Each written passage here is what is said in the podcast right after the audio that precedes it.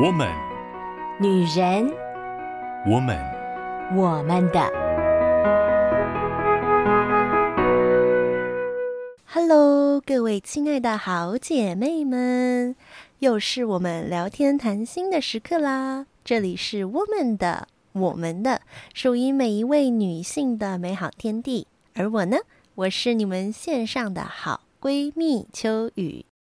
在这两个月份呢，秋雨为大家定的主题是让爱满屋，因为秋雨很希望呢，借由在暑假这个时间，呃，也许有一些人是上班族，也许有一些人家里有孩子，无论如何，七八月都是一个很特殊的月份呢、哦。有的时候呢，我们会安排一些假日啊，或者是出游啊，或者是呢，在七八月这两个月，可能是啊，频繁的吹着冷气。待在冷气房里的这样的一个呃生活形态，或者是你身边会听到很多关于啊夏日的一些活动，或者是有一些呃不同地方推出来的促销活动啦，七八月都是的确是一个非常有家庭感的月份哦。在这两个月呢，秋雨选择了《Encanto》这一个动画，Disney 的动画来作为主轴，然后我们来聊一聊家庭里面的一些事情跟一些不同的角色，而渐渐的，我们要进入后段的。几个大人物了，我特别把几个比较重要的，在剧情当中贯穿整个剧情的重要人物留到比较后面来讲，因为啊，我觉得真的从他们的故事当中，我们可以去看见很多不一样家庭里带给我们的好或者是伤害，而且呢，呃。要把重要的角色放在后面，才不会一开始就剧透太多嘛。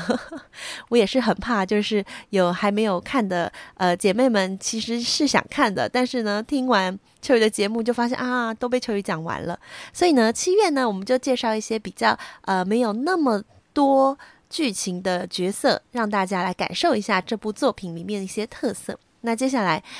就有呃爆雷的预告喽，就有个剧透的预告喽，因为接下来啊、呃、三个很重要的角色都一定会带到剧情，而且会带到剧情的转折。所以呢，如果还没有看过这部作品的姐妹们，秋雨非常鼓励你可以自己先去看一下这个作品，因为这个作品非常非常的，我觉得很值得我们去品味它里面很多的小细节。也很值得你在看完之后，可以跟你自己的家庭生活、跟你的童年回忆做一些回顾，做一些整理。我觉得那都是啊相当好的。说到整理呀，真是最近秋雨因为啊我们家有老家的翻修，然后呢有一些整理，然后面对到很多新的挑战。我们家最近也在这些新的挑战当中呢，重新回顾了过去的一些事情，包含啊、之前有跟大家分享过，秋雨的哥哥现在人在国外，而在国外的他呢，其实也因为接触了新的生活领域，然后呢，就去回顾了过去我们一起经历过、走过的一些事情哦，真的会觉得，哦，原来有一些事情过去没有很认真的去思想过。或者是过去就是过生活嘛，我父母也在呃很努力的赚钱，然后呢要啊、养我们，要维持这个家，而孩子们呢可能就是在学业当中努力读书，然后一关一关的考试，然后就好像生活就是一直在前进，但是呢，在这个一直前进的过程当中，有的时候。好像没有停下来，彼此听一听对方到底在说些什么，想些什么。等到日子就囫囵吞枣这样过去了以后，我们现在回顾才会觉得，嗯，其实当初如果在某一些时刻，我们能够很认真的、仔细的听一听对方在说些什么，想些什么，也许有一些事情到后来会不太一样哦。但是呢，就像啊，俗话说“开弓没有回头箭”啊，我们现在也不能够回到过去，我们也不是好像带着懊恼的心情，而是看见过去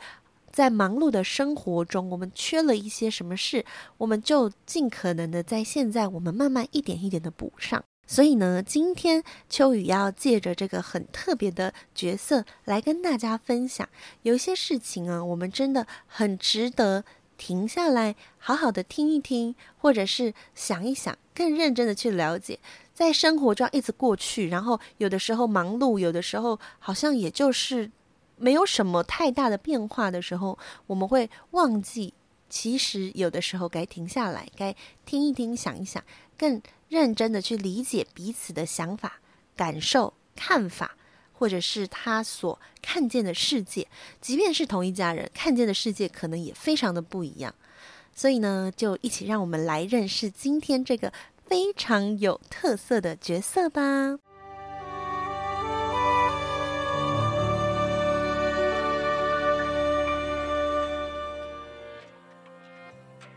今天要跟大家介绍的角色是 Bruno。Bruno 呢，他啊、是一个非常特别的存在，在这个家族里面。为什么说他特别呢？他其实呢也是三胞胎之一，他是三胞胎当中最小的孩子，他也是 Abuela 的唯一的儿子。啊、以我们过去的传统习俗来说，我们会觉得儿子应该是家族当中最重要的。不过那是华人的文化啊，在啊、哥伦比亚，他们那样的文化比较是母系社会的时候，这个孩子呢，他不仅不是一个被视为珍贵的存在哦，他更有意思的是，因为他能力的缘故，他到后来就是神隐了，他就消失在这个家族里面了。从一开始这个剧情当中，他们就是很简单的第一首歌，很简单的提到说，就是有一个。呃，叔叔对于呃女主角来讲，就是她的呃叔叔或舅舅，就是啊、呃、妈妈的弟弟。好，在这个家族里面有一个这样子存在过，但后来就消失了。那所有的人告诉你，就是我们不讨论他，我们不谈论他，一个很神秘的人，嗯，感觉很强烈的存在在这个家族里面，但是呢，却又消失不见，这是很有趣的一个人物哦，大家都避而不谈。你知道啊，就是越避开那个不谈，其实就是大家越在乎，越越小心翼翼，所以其实他是很有存在感的。然而呢，在第二首歌就是 We Don't Talk About Bruno，那就等于是他的主题曲，但是这个人呢却没有出现在这首歌的主要唱的里面。这首歌很有意思，就是它是由非常多人一起来让我们看。到底 Bruno 是一个什么样的人？但是呢，这些都不是我们直接看到 Bruno 这个人，都是听说，听说他是一个怎么样的人，听说他做了什么样的事，然后甚至我们就看到了，就是这个第三代，也就是像 Camilo，他直接就呃。模拟出那个他所听说出来，因为他会模仿人的样子嘛，他直接模拟出来那个人的样子，看起来真的是一个哦非常呃阴森，然后嗯、感觉心机很重，不怀好意，带着一个就是惨淡的微笑，呵 呵让人觉得有一点哎呀神秘兮兮，而且有着好像不是很好的力量的那种感觉。所以呢，在这首歌当中呢，他透露的告诉我们，Bruno 是不受欢迎的，在这个家族中，甚至在整个小镇当中都是不受欢迎的。那为什么不受欢迎呢？那就要说到他的能力了。Bruno 跟他两个姐姐一样，都是有继承这个特殊能力的，但是呢，他的特殊能力是预言。在我们的想象当中，我们会觉得预言很好啊，你可以预先知道某一些事情的发生，以避免嘛，或者是可以预防。但是呢，啊、我们从小镇的村民还有他的家人所唱出来的歌当中，你发现了预言这件事情对人来说，如果今天我预告你是你的好事会发生，当然，也许这就是。我会很期待这样子，但是如果预告坏事会发生，然后它真的就发生的时候，其实你是会觉得心情很沮丧，而且会觉得甚至有点恐惧。为什么会恐惧呢？就好像是说出来的命运就无法更改了。这也是歌词里面他说出了那个大家的害怕是，如果他今天为你做了一个坏的预言，然后。你就只能眼睁睁等着这个坏事发生。当他说出来的时候，他的命运就定下来，他就不会改变了。所以这是让人很恐惧的一个画面跟一个存在，以至于后来这个人就消失了。他某一天就忽然消失在众人的眼前，然后呢，呃，当他消失以后，就变成所有的人禁忌的话题。不能够谈论的人。然而呢，随着剧情的进行，我们后来就发现了，其实呢，这些大家的印象哦，都有一些那么些微的差别，就不是真的符合这个人。而这个人呢，其实他很有意思哦，他后来被女主角发现，他其实一直没有远离。他虽然好像离开了这个家族，可是呢，他却一直紧紧的跟这个家族在一起，也就是他住在那个啊、墙壁。中间那个夹层里面哦，这也是蛮有趣的设计。因为这间卡西达这个房子本来就是充满了很多迷幻色彩的，所以呢，他可以在房子的墙壁与墙壁中间找到一些空间，让他可以居住，让他可以生活。而且重点是，其实在，在呃影片的中间，我们看到他在这个空间生活的时候，我们是很心酸的，因为其实他很爱这个家族。对于阿布埃拉来说，对于这个奶奶来说呢，她会觉得这个孩子背叛了他们的家族，所以离开了。她其实并不是那么知道、那么确定为什么这个孩子的离开，所以她一直觉得这个孩子背叛了这个家族。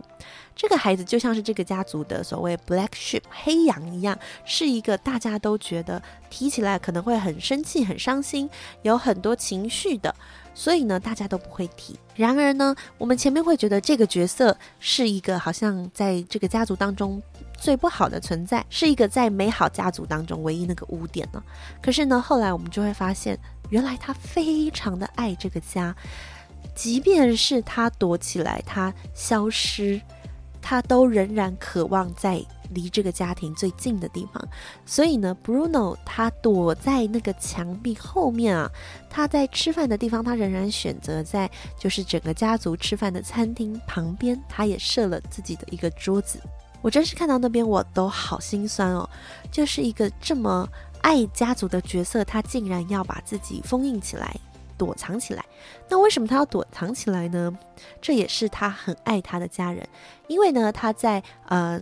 为自己的这个小侄女、小外甥女看她的未来的时候，他发现了他这个没有得到力量的小外甥女，可能会是影响整个家族会毁坏，或者是会更强的一个关键。但是他很害怕大家会就是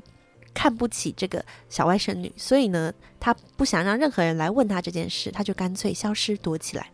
也同时，他也在这个家族的缝隙当中去寻找可以让这个家持续存在的方式。所以呢，他不断的在这个墙壁后面补那个裂缝，一直在默默的做着补墙或者是保护的动作。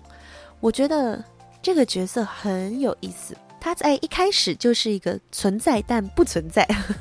很强的存在感，但是我们都没有真实的看见这个人。而到后来，你才发现，原来他为了这个家做了这么这么多的事情。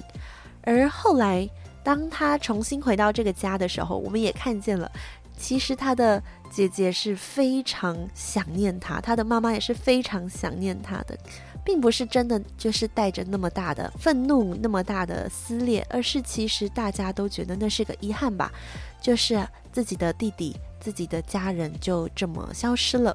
Bruno 呢，在整个作品当中呢，他一开始出现的形象就是感觉身高很高，然后瘦瘦的，看起来阴阴森森的。后来才发现，其实他个子小小的，他好像比两个姐姐都矮，个子小小的，然后呢，面色苍白，其实是呃蛮。畏畏缩缩的一个人嘛，那很有意思的。他在整个出现，然后又躲起来，所有的过程当中呢，他常常会做一些动作，就是拿拿拿拿的物，就是敲敲木头，或者是撒盐巴，或者是啊、手指交叉等等的，就是很迷信的动作。其实很有意思哦，他是看得见未来的人，但他却是家族当中最迷信的人，因为他其实也受了大家的影响，他也觉得他可能会把厄运带给大家，所以呢，他开始去。研究各式各样，呃，怎么样消除厄运的方式。他这些动作，秋雨后来就去上网查了很多习俗，因为这比较偏西方的习俗哦。对于秋雨成长过程来讲，我好像都不太熟悉，所以我还特别就去看了一下，就觉得啊，其实蛮有趣的啊。就如果今天说了什么话，或者是哎觉得这可能有什么倒霉的事情，就要赶快敲敲木头，好，然后呢，呃，可能要就是交叉手指头，就是说它不算数啊，这个厄运不算数，让这个坏运气走开，类似这样子的感觉。其实这个 Bruno 在啊整个作品当中是非常可爱的，虽然他已经可能因为自己一个人就这样消失在墙壁里面住了，可能有十年哦，因为他是啊女主角五岁那一年开门，结果没有得到力量之后，他就消失了。然后呢，他出现的时候，就是女主角大概十五岁的时候，所以差不多就在这个墙壁里面待了十年，太孤单了。他只能跟老鼠说话啊、跟自己说话，所以呢，他都感觉有一点小小疯疯癫癫这样子。出场的感觉都是非常有趣的。如果从整个马德里盖尔家族来看，我们会发现，在整个家族当中，就是 Bruno 的能力像是一个诅咒一样，其他人的能力呢都是被视为是很好的，是才能，是 gift，是礼物。但是像 Bruno，他的能力呢就像是被视为一个不好的诅咒，会带来厄运的坏运气的。而女主角没有得着能力，同时也被视为是一个失败的，是一个污点。是一个，嗯、特别是被阿布雷拉视为是一个败坏的征兆，所以呢，其实女主角跟 Bruno 之间有很多的互动，我觉得这是很有趣的呼应，就是在这一个看似美好的家族当中，有一个没有被看见的人，而这个人其实掌握了整个家族的关键。其实，在我们的家族当中也是一样的。当我们的家族里面，我们有一些不能说的秘密，或者是不能谈到的人，其实常常那一个消失不见的，或者是大家避讳不谈的人，虽然不谈，但却是一个众人所知的秘密。而这个秘密常常就隐藏了，让家庭变得更僵硬，变得更啊、带着冲突，或者是有很多隐藏的。心情、情绪而无法坦诚的关键。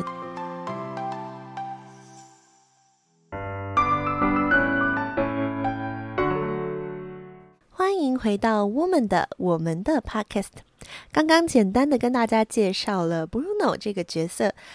他这个角色呢，我觉得他其实就是整个作品当中的一个转折。虽然呢，这部作品呢是 Disney 动画当中。没有反派的作品哦，他就是一个主角，然后呢，去发现一些冲突，然后最后改变，然后大家一起改变。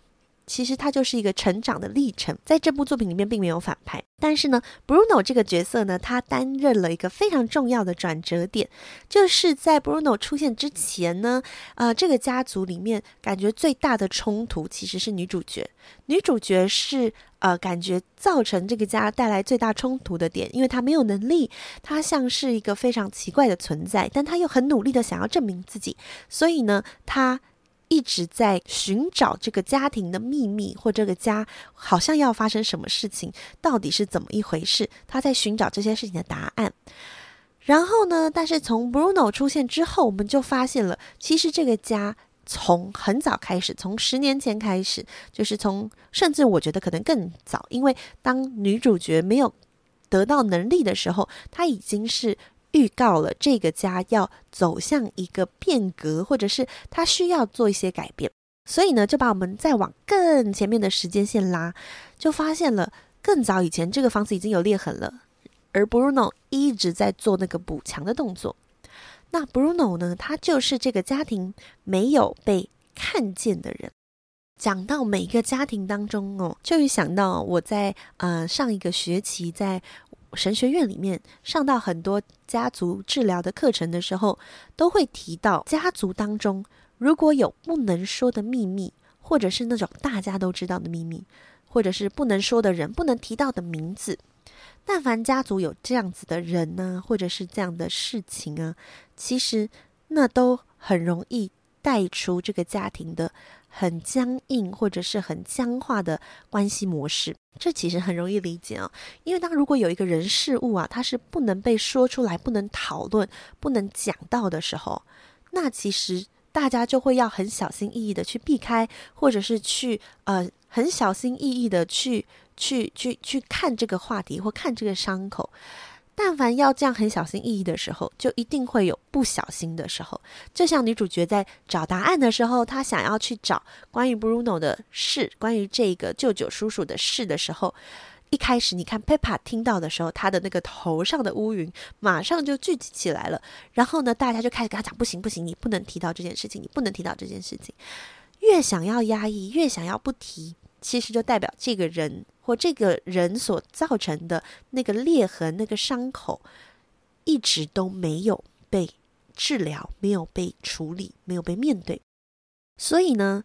嗯。我们人生嘛，我们人生在世界上，我们总是一直在前进，一直在变化的。我们过去小的时候，我们对很多事情不理解，但是随着时间过去，诶，我们越来越懂了。常常我们就会在呃大人的口里听到说啊，你长大就懂了。那其实有的时候不是一个推卸责任，或者是不想解释哦，是真的有一些事情在年轻的时候不懂，可能渐渐长大就懂了。接触的人事物多了，也许就懂了；或者是你过去你没有学过数学，你就不会懂数学的运算。那你学了以后，你就懂了。有些字你没有学，你没有认，你就不懂；你学了，你就懂了。有些人际关系、人际互动、进退应对等等的这些东西，就是小的时候就会觉得那就这样嘛，我想这样就这样。但是长大开始学会啊，可能要有的时候要礼貌。可能有的时候有身份上的差别，所以呢，我们会有不同的对待模式。这些东西呢，都是经历的事情越多，我可能就会越来越有概念、有理解，然后呢，就会有不一样的感受、不一样的认知，然后就有不一样的诠释。但是那个不能说的秘密、不能够被提到的人，他就仿佛停在了那一个伤口造成伤口的时刻。其实不一定是这个人造成的伤口。虽然常常我们会用“黑羊 ”（black sheep） 这样的词去形容那一个就是造成伤口、造成撕裂或冲突的那个人，但有的时候真的不一定是这一个人，他呃真的很悖逆、很很反叛的做了一些什么事。有的时候就是他的性格当中跟这个家的所谓家规有这么一些好像格格不入的部分，或者是他在某一个状态之下，他。与这个家庭所呃固守的东西有一点点冲突了，那他就必须要离开这个家庭，必须要离开这一个家规，或者是他不得已，他就被排挤在外面了。然而呢，因着呃大家都不去提，大家都去不去讨论，然后呢也没有机会重新来诠释这个事件，所以呢这个伤口就会一直留在那里，他就不会被解决。然后这个人他也就隐藏在了家族里面，这其实是蛮让人觉得难受的一件事。也许上一代在面对家庭伤痛的时候，他们都更多的选择是沉默吧。他们会觉得时间过了就算了，有些事情就这样了，那我们也就不要去谈了。啊、但是呢，秋雨年纪越大，知道的事情越多的时候，其实。秋雨真的会不断不断的在想这个问题：是不谈真的就好了吗？有些伤口啊，不谈，当大家好像觉得我们都年纪大了，也没什么好说了的时候，其实，呃，伤隐隐约约还在这个家庭当中，就依然存在着一些小小的啊、呃、卡卡的，你觉得不是那么那么顺的一些情感上面的互动与交流。这是一个很微妙、很微妙的事情。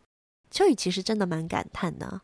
有一些事情呢，因为上一代没有真的很认真的去面对跟处理的时候，隐隐约约都还是会带到下一代。虽然说下一代其实你说经历过一些波折也没有不好啦，也是人生当中很重要的一些关卡。秋雨自己也是经历了一些呃波折冲突之后，我觉得对我的生命有很大的帮助。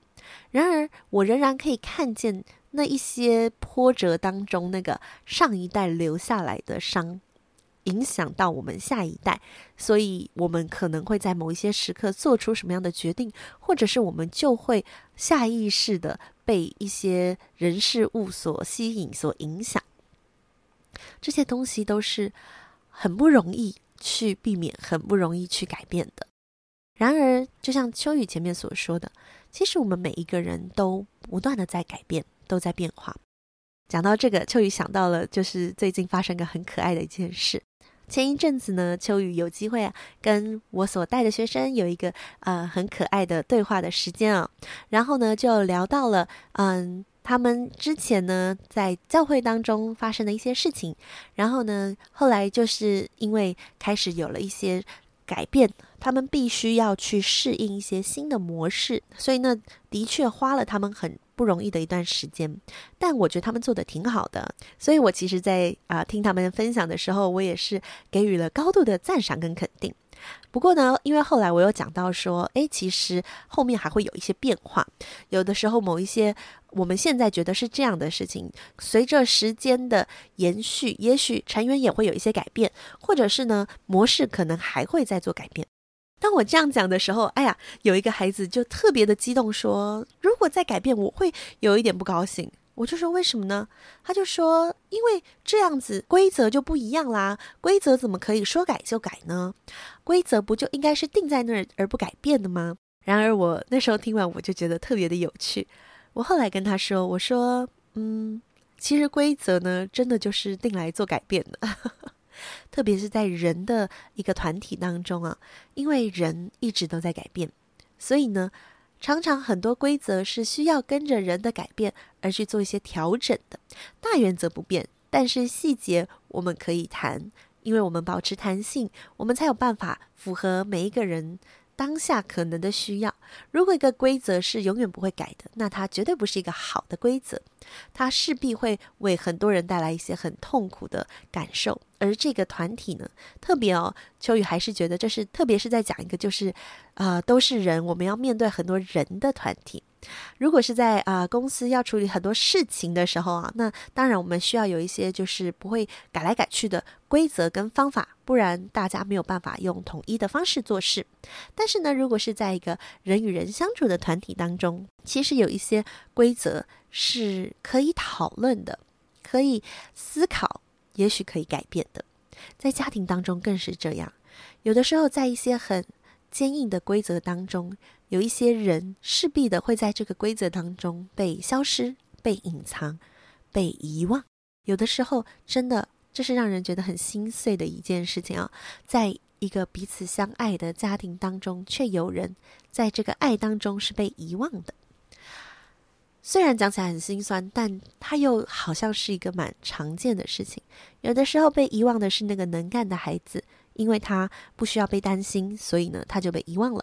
有的时候被遗忘的就是那个不守规则的孩子，因为他好像会给家族带来不好的名声，所以他就被遗忘了。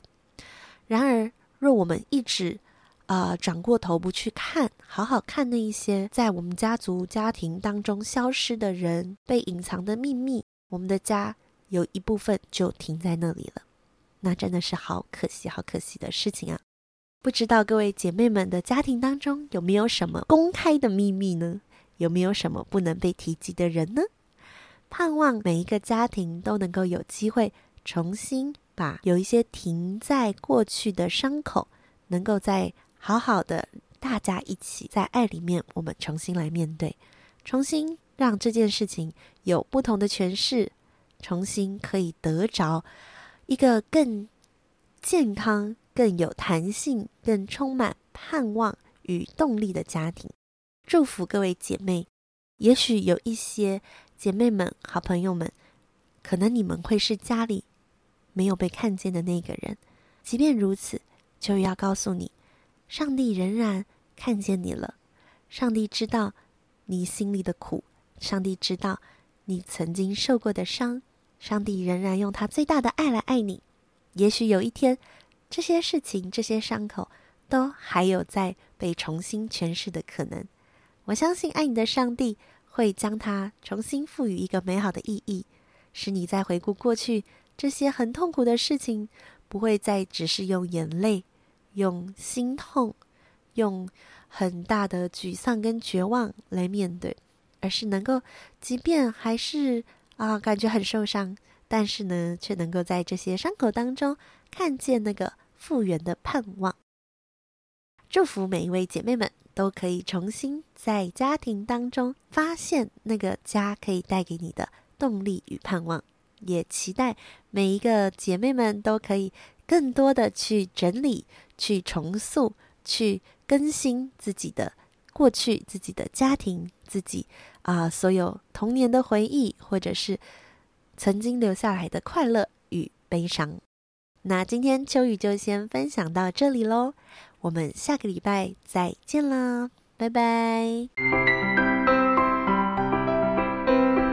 以上节目由台北远东福音会直播，欢迎上远东福音会官网，搜寻更多精彩内容。谢谢。